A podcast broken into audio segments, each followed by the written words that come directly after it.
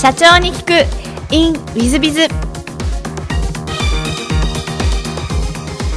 本日の社長に行く。インウィズビザプラーナ株式会社代表取締役の杉山社長様でいらっしゃいます。まずは経歴からご紹介させていただきます、えー静岡産業大学卒業後地元静岡の商社に入社。1年で退職し18ヶ月アジアオセアニアの放浪。平成5年に大手食品会社に入社。平成10年には大手電気保全保安会社に入社し、えー営業所長などを歴任されていらっしゃいます。えーその後、現在のプラーナ株式会社を設立、現在は観光庁ビジネスを中心とした中小企業をお支援するう事業をやっていらっしゃる社長様です。杉山社長様、よろしくお願いいたします。よろしくお願いします。まずあの、えー最初のご質問なんですが、ご出身は静岡でよろしかったですか、はい、そうです。静岡のどちらでいらっしゃるんですか？えー静岡県の、えー島田市というところになります。なるほど小学校、中学校時代はどんな幼少期をお過ごしになられましたか？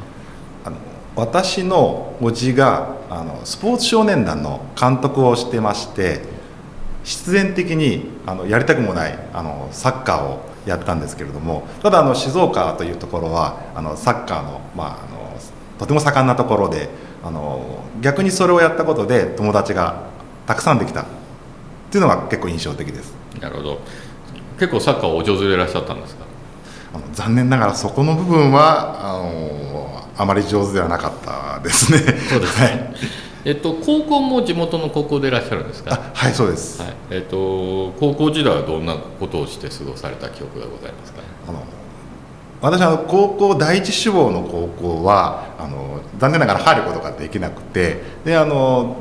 地元でも有名なあの残念な高校に 行きまして、はい、そういった中であのやることといったらもうアルバイトにあのめちゃくちゃ専念しましたただあの逆に言うとそれのおかげで社会というものをあのいっぱい見ることができていっぱい遊びも覚えることができました。なるほど。どんなアルバイトをされてらっしゃったんですか？えーファーストフードですとかあとあの魚屋さんですとかあと警備員の仕事ですとかあとお好み焼き屋さんそういったところで働いてました。うんはい。なるほど。でその後静岡産業大学に、えーまあ、あのお入りになられるわけですが何か大学は選ばれた理由とかあられたんですか？はい、あのそこは初めてあの県内で、まあ、経営環境学科というものがありましてでその前にあの私あの放浪を、まあ、していたんですけれどもあの経営は環境の面で見ることができるという部分にあの惹かれてその大学を選びました。うんなるほど、はい。で卒業後は地元の商社にご入社なんですがそれもやっぱり環境問題を考えて商社に入られたんですか？あのその頃はですねあの、まあ、環境とかよりもまず自分が将来何になりたいかっていうことを考えた時にあの漠然とはなんですけどねあの経営者になりたいなっていう気持ちが少しありました。でそういった中で経営者になるには何が必要かなって思った時に、まあ、販売であるとか営業であるとかそういったものをやっておく必要があるかなと思いまして、えーまあ、営業の仕事をやるようになりました。なるほど。なんか経営者を目指されるようになったきっかけみたいなのは何かあられたんでしょうか？はい、あのやはりアルバイトをやってる時にその上司の方たちというのがあの結構理不尽なことを言う人たちで私自身がそういった人の下で働くのが嫌だなって思ったのがもう一番の理由ですね。はい。じゃあ高校時代のアルバイトみたいなのが割と経営者につながったみたいなあそうですね。はいどそうでいらっしゃいますか。で商社はあの1年で退職されていらっしゃいましてこれなんか1年で退職した理由は何かあられたんですか。もともとがあの海外にあの行きたいという願望が非常に強くてで働いてるうちも海外に行ってみたいという気持ちがすごく強くてでもうそれが抑えきれなくなってしまいましてそれであのもう行ってしまえということで、まあ、会社を辞めてしまいました。なるほど。で18か月間もこうあの放浪されるというのは結構大変な苦労とかされなかったんですあかそうですね。あの当時は今今のように、まあ、携帯電話もあるわけではないですしインターネットもほとんど、まあ、なかったような状態ですので情報が全くなかったんですね。なので、えーまあ、オセアニアとかですとあのいわゆるチーマーみたいな人たちにあのボコボコにされたりですとかあと香港に行った時はあのなんか香港マフィアみたいな人たちに本当にあの殺されそうになったりとか結構危険な目にもあったりとかしましたね。あよくあのご生活されてらっしゃると思うんですがあの18か月間放浪されて何かこう感じたこととか、はい、そういうことはあられましたでしょうか？あの、まあ、根拠はなかったんですけれどもすごく何でも自分はあのやることができるんだと自由な発想で縛りがなければ何でもできるんだっていう気持ちが生まれたのと逆にあの海外ばかりを見たことで日本のことが大好きになりました。なるほど。で放浪後はまた、まあ、あのお勤めになるんですが食品会社とか保安会社とかにお勤めになるわけですがなんかそのそれは地元の静岡で食品会社お勤めになられたんですか？はいそうです。それはなんか地元に戻って食品会社を選んだ理由っていうのは何かあられたんですか？あの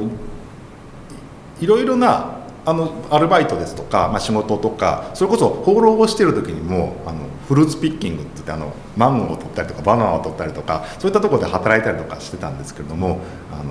やはり日本に帰ってきた時にあの学歴であるとか、まあ、経験であるとかそういったものが非常にあのなんか重要視されるのが日本の文化だなと思ってでそういった中でその大手の企業に勤めている人たちがどういう人なのかを見たくてそれで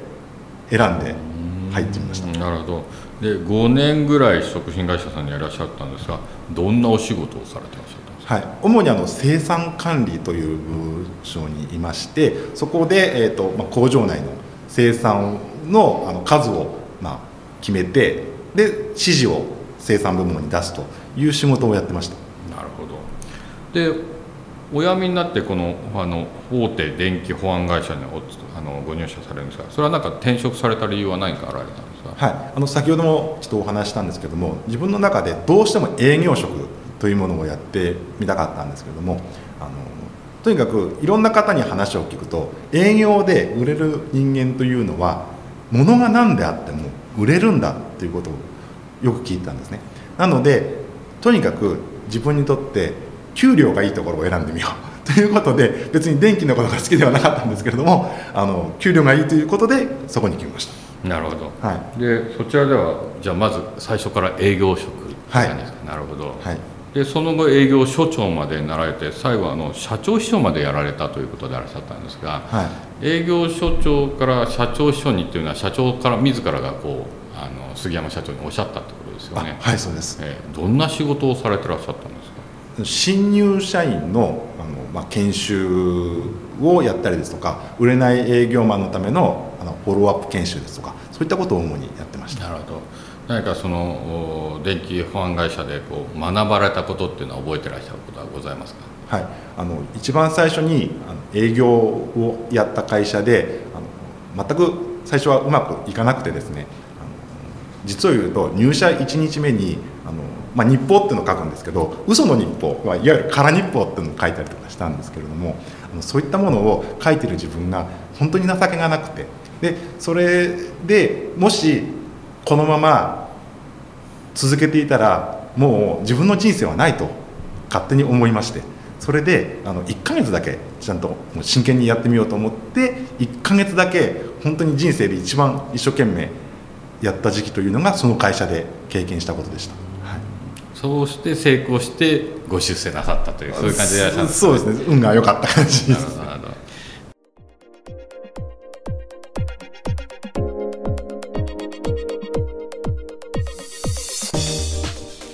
3分コンサルティング。w i z b i z が社長の悩みを解決。本日の3分コンサルティングは王社様製造業従業員49名だそうですいつも楽しみにポッドキャストを拝聴しております今回は海外を視野に入れたグローバルな事業展開についてのご相談です。えー、自社の製品を海外に輸出したいと考えているのですが、創業以来初の試みというか、他にご相談できる方もおらず、質問させていただきました。早速ではございますが、海外企業と契約を交わす際には、どのようなことに注意したらよいのでしょうか。また、海外に販売拠点を設けたい場合、どんなことから始めるべきなのでしょうか。かなりぶつけな質問でございますが、ご教示いただけますと幸いです。何卒よろしくお願いいたします。ということです。えっ、ー、と、大変あの、えー、旬な話題ですし、今、流行りの話題ですし、えー、一番難しい話題でございますね。えー、今あの、ドバイあたりですと、あのえー、ヨックモックとかのお菓子が3倍とか10倍とかで売れてたり、まあ、私どもセミナーをやっていただいた、えー、日本酒の獺祭の櫻井会長に、えー、ご講演をこの前いただいたんですが、獺祭も海外でかなり売れてて、パリとかニューヨークで売れてるということで、え今度はアメリカに工場を作るんだというお話もされてらっしゃいました。ですので、海外に進出するということは、大変素晴らしいことなんではないかなと思ってます。一方で、大変難しさもございます。私自身、えー、ある時期ですね、5年前か10年前かにですね、えー、中国に2ヶ月に1回ぐらい行ってた時があるんですが、やっぱりですね、法律が向こうもありますし、こっちの法律も、日本の法律もありますので、えー、アメリカにはアメリカの法律がある、え、ドバイにはドバイには法律がありますので、この法律の壁がですね結構厳しくてですねなかなか通らないことが結構ございます。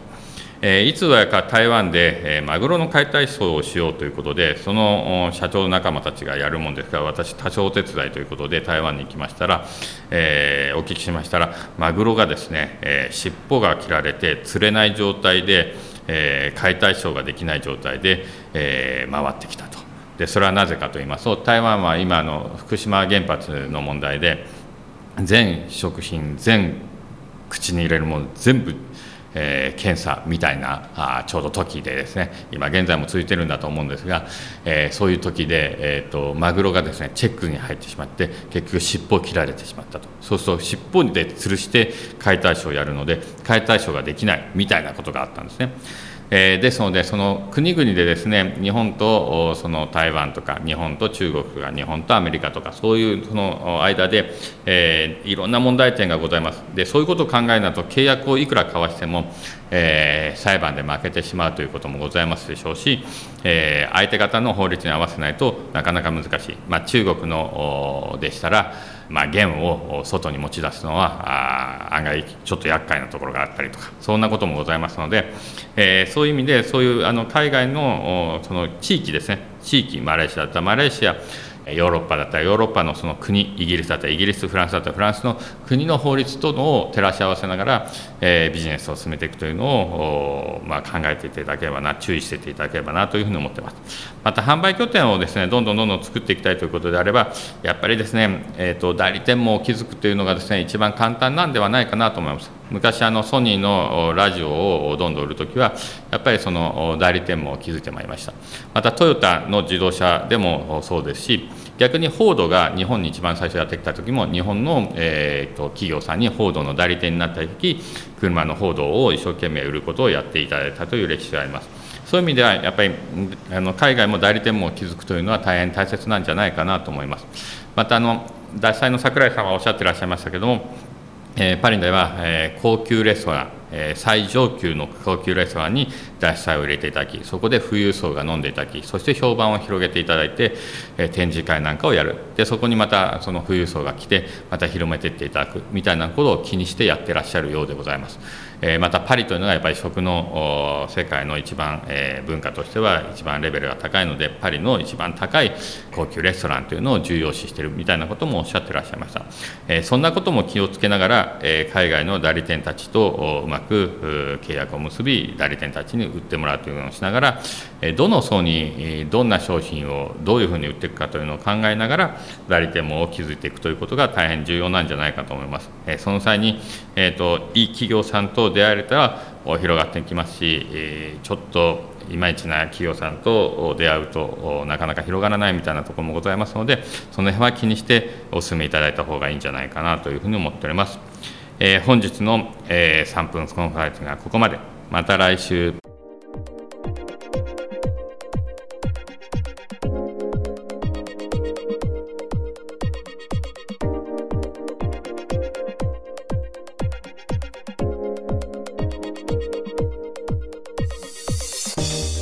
最後までお聞きいただきまして誠にありがとうございました。本日のポッドキャストはここまでになります。また来週お楽しみに。